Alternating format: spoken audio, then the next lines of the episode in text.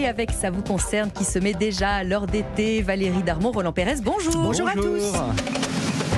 Alors, on va parler complément alimentaire pour euh, préparer notre peau au soleil. On va partir également en guerre contre le plastique, mais on va surtout partir en guerre contre les cambrioleurs. Roland Pérez avec euh, eh bien, euh, cette opération Tranquillité qui est organisée par la police et la gendarmerie Quesaco. Oui, opération Tranquillité Vacances, plus simplement appelée OTV. La police et la gendarmerie sont mises à contribution. les vacances, évidemment, riment parfois avec les absences et forcément, vous avez besoin d'être alerté si quelque chose d'anomalie se produit chez Eh vous et notamment si des voleurs se, se ruent dans votre domicile. Et donc, il peut y avoir jour et nuit des patrouilles qui sont organisées par la police et par la gendarmerie. Mhm. J'ai envie de vous dire H24. On peut s'inscrire dans toute la France pour toute l'année, même pour les périodes hors vacances. Donc c'est plutôt intéressant. C'est-à-dire qu'on n'attend pas les vacances scolaires. Vous pouvez le faire également si vous partez évidemment en Noël, à Noël, en février. Pâques, etc. Euh, c'est pour un an d'absence maximum. Évidemment, D'accord, oui, si, bien sûr. si on s'expatrie, on va pas demander à ce qu'on surveille son véhicule toute sa vie. Et puis on peut le faire à la fois en se déplaçant à la gendarmerie ou en le faisant en ligne également. Alors, comment on s'inscrit pour bénéficier de, de ce service Roland? Alors, on se déplace soit à la police, soit à la Mhm. gendarmerie. La police, par exemple, elle vous dira qu'elle ne va surveiller que votre résidence principale pendant, euh, évidemment, pas plus de trois mois. Donc, on, on va, on va devoir se présenter à, à- à la police au minimum trois jours avant son départ. La gendarmerie, elle, elle vous dit qu'elle va pouvoir surveiller votre résidence principale, mais aussi votre résidence secondaire. Donc c'est un peu plus large et là ça peut aller jusqu'à un an.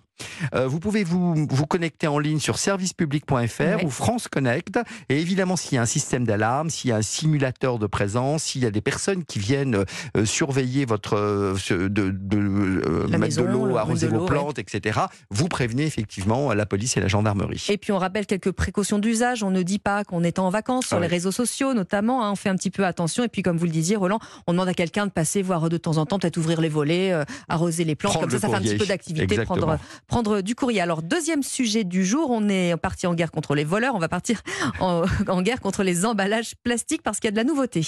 Oui, interdiction de vendre des fruits et légumes emballés dans du plastique. En fait, c'est une loi euh, qui existait déjà depuis à peu près un an, mais le Mhm. décret vient d'être publié et il- ce décret du 20 juin 2023 indique que à partir du 1er juillet, on ne pourra plus vendre en sous emballage plastique les fruits et les légumes. Mais on va voir que les exceptions sont plus longues finalement Ah. que le- l'ensemble des fruits et légumes qui ne peuvent plus être vendus sous cette forme, puisqu'il y a 29 exceptions de fruits et Ah ouais, légumes. ça fait beaucoup. Euh, en fait, ce qu'on veut, c'est le, le- pour ces fruits et légumes, c'est qu'il y ait un risque de détérioration de la vente lors de la vente en vrac. Donc, Alors on autorise cette vente en plastique. Et quels sont alors les fruits et légumes non concernés par cette interdiction donc, Alors, euh, bah, tout ce que vous aimez, hein, Lénaïque, euh, les endives, les asperges, les oui. brocolis, les champignons, les pommes de terre primeur, les petites carottes, les salades mâches et jeunes pousses, les herbes aromatiques, euh, les légumes conditionnés en lot de plus de 1,5 kg, la pousse de haricots. Et pour les, pour les fruits, ce sont les cerises, les canneberges, les fruits mûrs à point, les graines germées, les framboises, les myrtilles, les mûres, les groseilles, les fraises et les kiwis. Donc, je vous dis à peu près À peu quasiment... près tout ce qu'on met dans notre panier en fait.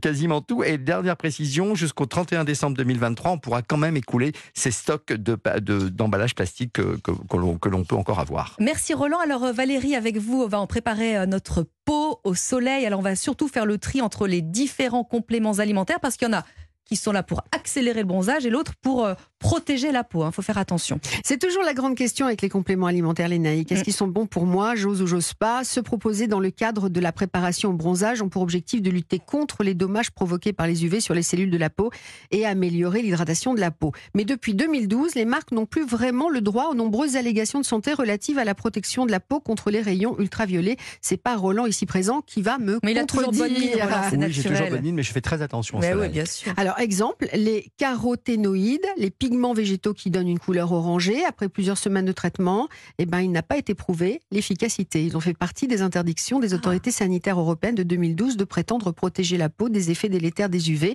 ou maintenir la souplesse, l'hydratation, le bon état de la peau. Cette interdiction qui vaut aussi pour le lycopène, le bêta-carotène, la lutéine et la zéaxanthine, par exemple. hein. Ouais, alors moi je mange juste des carottes, sinon je prends rien.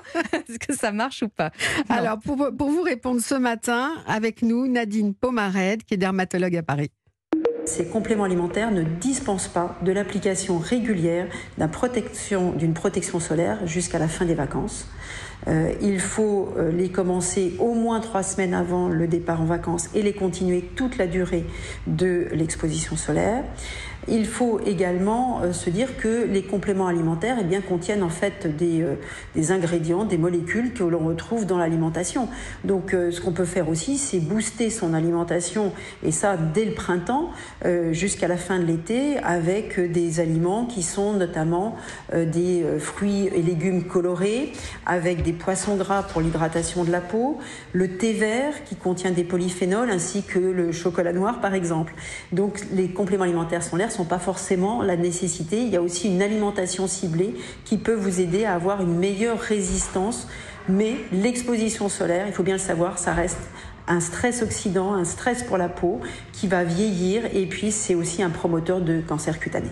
Vous êtes contente Du là poisson, du chocolat, moi voilà, ça me va. hein, chocolat prends, noir, voyons, carotte, c'est Qui aurait parfait. dit qu'un chocolat noir serait un complément alimentaire Hein, un jour Avec du saumon. Bon, bah, pourquoi pas. Alors, Valérie, on nous dit euh, aussi qu'on peut prendre des, des huiles en prévention pour maintenir euh, l'hydratation de la peau. Est-ce que ça aussi, c'est un bon réflexe ou pas du tout? Alors, vous pensez aux gélules d'huile de bourrage, d'onagre ou de pépins de raisin hein, qui contiennent des acides gras oméga 6 proposés donc pour protéger la peau des effets desséchants? Eh bien, là aussi, aucune étude n'a validé leur usage. En 2012, là aussi, les autorités sanitaires européennes ont interdit aux compléments alimentaires aux aliments contenant ces acides gras oméga 3, notamment des Mhm. huiles de poisson, de prétendre pouvoir le faire. Mais surtout, les personnes qui prennent des médicaments anticoagulants ou qui vont subir une intervention chirurgicale doivent absolument limiter leur consommation et vérifier les interactions avec des compléments Donc, on alimentaires pas éventuels. forcément, finalement. Non, hein, le Valérie. chocolat, c'est très très bien. On se contraindra du chocolat. Merci beaucoup à tous les deux.